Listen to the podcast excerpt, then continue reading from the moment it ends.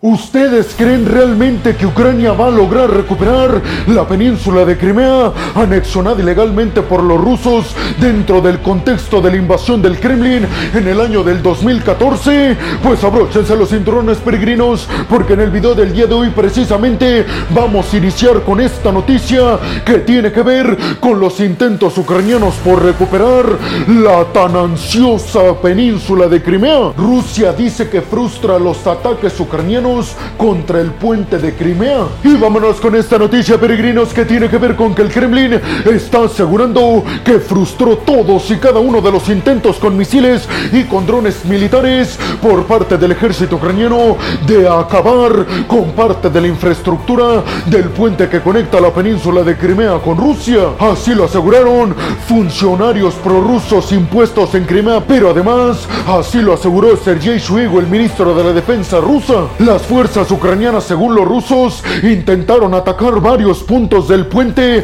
que conecta la península de Crimea con Rusia, pero además un montón de objetivos militares rusos en la península de Crimea que hasta estos momentos no han sido especificados. El ataque fue perpetrado por parte de Ucrania con misiles de crucero y además con drones militares. El ejército ruso aseguró que todos y cada uno de estos drones y de los misiles ucranianos fueron detenidos por parte de los sistemas de defensa aérea rusos que tiene cerca del puente de Crimea. Aseguró Sergei Shoigu, el ministro de la Defensa de Rusia, que estos ataques no dejaron daños, pero tampoco víctimas mortales en el puente. ¿Qué dijo Rusia al respecto, peregrinos? Pues Sergei Shoigu aseguró que Vladimir Putin le pidió que llevara a cabo medidas de represalias en contra del ejército ucraniano y de la infraestructura militar y de los puertos para la exportación segura de granos y cereales ucranianos en el Mar Negro. Básicamente, peregrinos, Rusia advirtió a Ucrania que iba a llevar acciones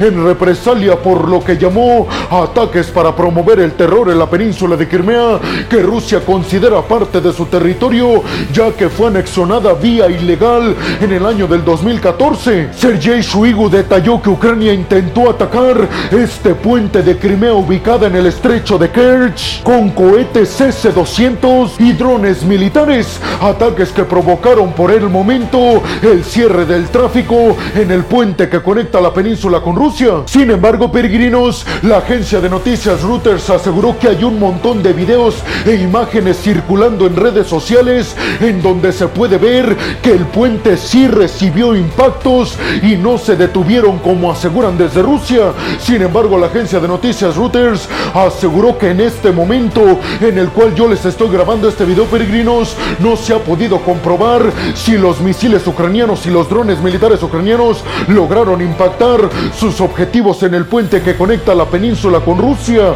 Pero estos videos e imágenes que están circulando parecen evidenciar que sí impactaron el puente. Ucrania, hay que decirlo, peregrinos, no ha ocultado sus deseos de acabar con la infraestructura militar de Rusia que está en Crimea, sobre todo porque les recuerdo a través de los puentes que conectan la península de Crimea con Rusia y la península con el territorio ucraniano. A través de estos, Rusia abastece con poderío militar a las tropas que tienen el frente, defendiéndose de la contraofensiva, tratando de evitar que Ucrania recupere su territorio. Aparentemente, un total de 14 drones militares ucranianos fueron derribados, pero repito, peregrinos, hasta estos momentos no se ha comprobado a ciencia cierta si los misiles y los drones lograron impactar en el puente, pero Rusia asegura que fueron frustrados todos estos intentos.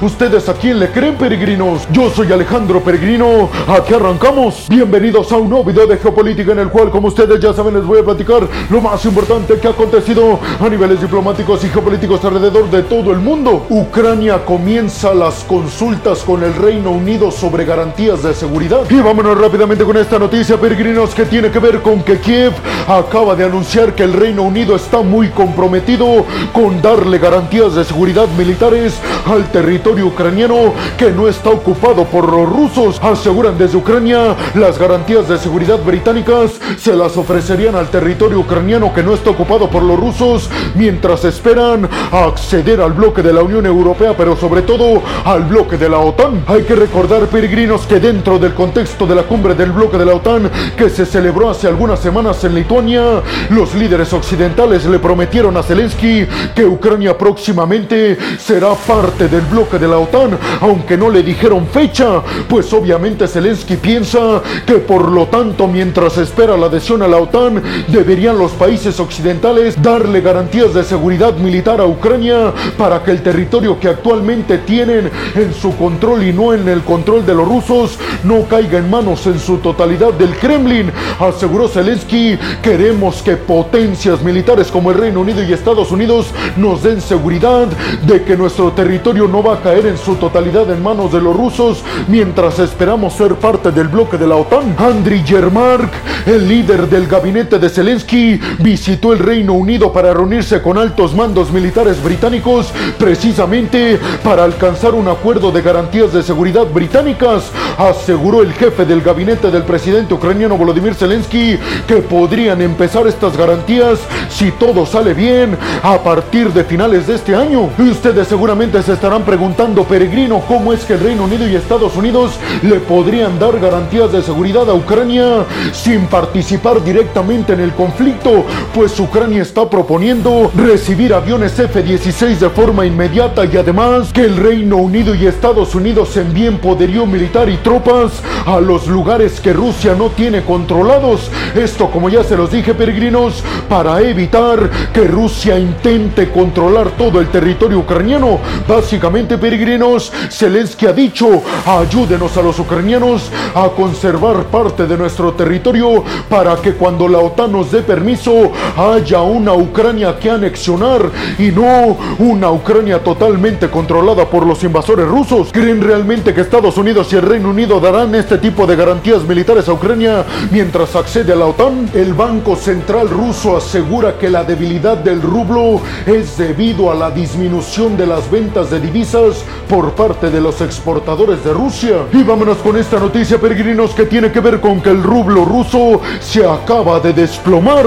Un desplome que se dio frente al dólar estadounidense. Según el Banco Central de Rusia, la bajada del valor del rublo ruso frente al dólar estadounidense se debe más que nada a que los exportadores rusos bajaron drásticamente la venta de sus productos en dólares y los están haciendo en rublos rusos, aseguró el Banco Central de Rusia. Tal vez esto está haciendo que nuestra moneda se debilite en el exterior, pero en el interior el rublo está haciendo que nuestra inflación no sea gigantesca. El rublo ruso disminuyó 5% frente al dólar de los Estados Unidos durante esta semana pasada. Tenemos que decir algo muy importante, peregrinos, y es que tenemos que ser bien claros asegurando que el año pasado, y pese a todas las sanciones occidentales, el rublo ruso fue la moneda con mayor valor y rendimiento en el mundo frente al dólar. Sin embargo, parece ser que a partir de esta semana el rublo ya no ha podido en contra del valor del dólar y de todas las sanciones occidentales a niveles tecnológicos y sobre todo a niveles de todas las materias que exporta Rusia como petróleo y por supuesto gas natural que antes exportaban hacia Occidente. Les recuerdo peregrinos que Estados Unidos y todos los aliados occidentales han sancionado la economía rusa, la tecnología rusa, la industria militar del Kremlin, pero además han impuesto topes al precio del petróleo ruso y al gas natural que exportan hacia Occidente. Todo esto parece ser que ya no lo está resistiendo el rublo ruso y acaba de empezar su picada. Lo que está intentando el Banco Central de Rusia es sustituir al yuan chino por el dólar estadounidense y tanto es esta intención de Rusia, peregrinos, que en el mes de abril se registró las compras de rublos a yuanes chinos por un valor de 41.900 millones de dólares, mientras que en marzo fue de 11.600 millones de dólares, un incremento gigantesco en búsqueda, como ya se los dije, de depender cada vez menos del dólar estadounidense y sustituir esa dependencia por el yuan chino. ¿Creen realmente que el yuan chino va a sustituir al dólar en las compras internacionales? ¿Creen que Rusia está tomando una buena decisión de depender tanto de un país, en este caso de China? ¿Qué pasará si China ya no le extiende la mano al Kremlin? China pide a Filipinas que trabajen conjuntamente para desactivar las tensiones entre ambos en el mar de la China meridional. Y vámonos rápidamente con esta noticia, peregrinos, que tiene que ver con que el gigante asiático parece que ya no está tomando tan a la ligera las tensiones tan gigantescas en el mar de la China meridional con Filipinas, un aliado y cada vez más militarmente hablando de Estados Unidos. Y es que Wang Yi, el ministro de Asuntos Exteriores de China, durante su gira por Malasia y Singapur, le pidió a Filipinas que por favor se sienten ambos países a negociar